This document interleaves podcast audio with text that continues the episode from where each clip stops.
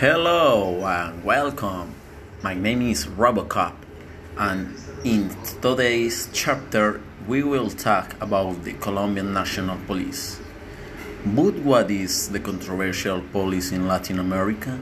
But there is not need to misunderstand their listeners, because if we refer to controversy, it is the sense of the innovation and growth that this armed civilian body has achieved, which over time has learned from the different events that occurred as the time of drug trafficking with Pablo Escobar and the transfer of more than 50 years of guerrilla struggle that can be appreciated in this country.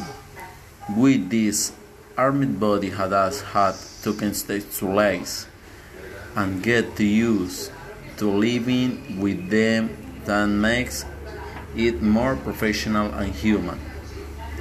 But what about his human talent?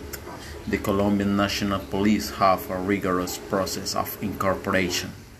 For people who dream of being part of serving their community, and it is very interesting because it is seen that there are many people who aspire to enter the different police training schools, whereby the transfer of trade training they incorporate different skills in order to achieve a better police work. To enter this world of police education, we have unpublished interview with a cadet from the General Santander School, and this is he tell us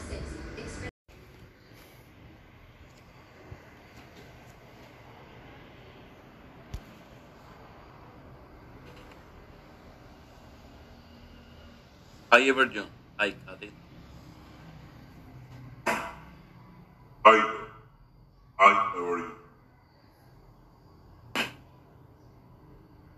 Cadet, the study process of a police officer is intriguing for the whole country, as is Colombia. So tell me, what is your life at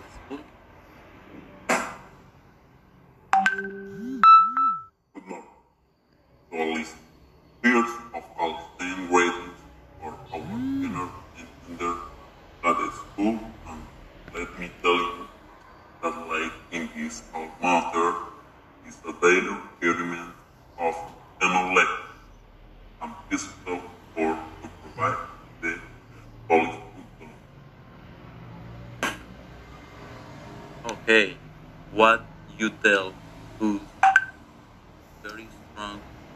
We want to know if that requirement is not boring you of though about with driving for the school.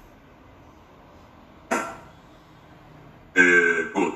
Uh, about, uh, I think uh, that is not something about life.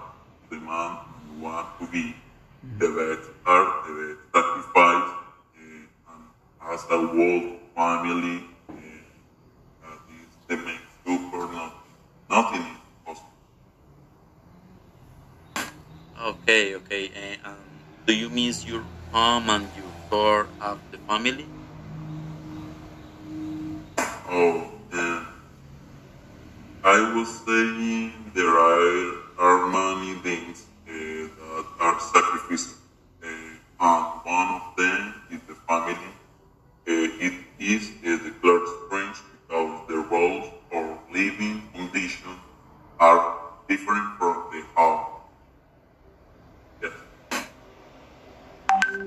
Yes, eh, I am very clear about it, and it is understandable. Eh, but I want to know uh, if we say you manage your day, or what the instructor saying, then, or do you have an internal regulation uh, that handles uh, in your daily tasks? Oh, of course. Uh, if here uh, we manage something called the internal region.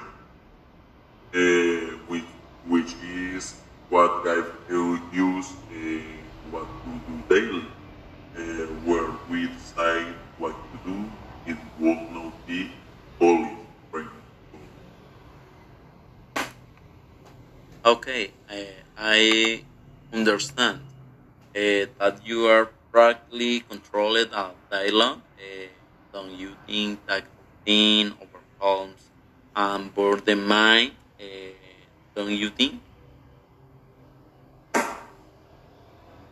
Okay, uh, it's it's true. They don't have very hot summers, but uh, you know uh, we don't have very cold winters either. Three times go that temporary climate. That's it. And uh, is coexistence? Uh, okay, It's it is good. Obviously, there with Wales with superiors. In this case, officials, uh, some older than others, uh, as former the former daughters and Mr. Alfred, uh, were next to graduate, gra- graduate and have the command of the school. Yes.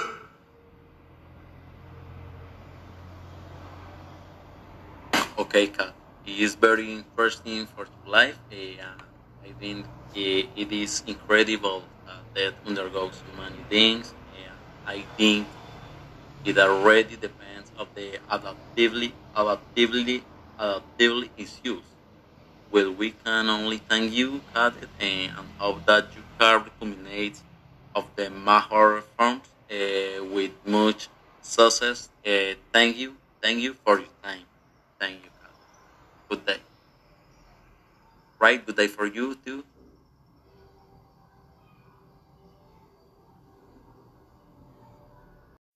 It is interesting the life of the cadets and police, who are part of the special training that the National Police provides to the students. We understand and see the sacrifice and these men and women make every day, leaving behind things that simultaneously allow new people to reemerge, new words and new ways of thinking.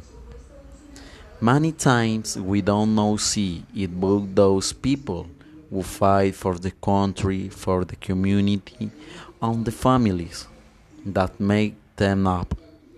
Since our policemen, with different ways and empathy, manage to be the best reflect, reflection and nearness, and it only remains to thank them. And in this here program, we send, we want, say, thank you to the Colombian National Police. Thanks.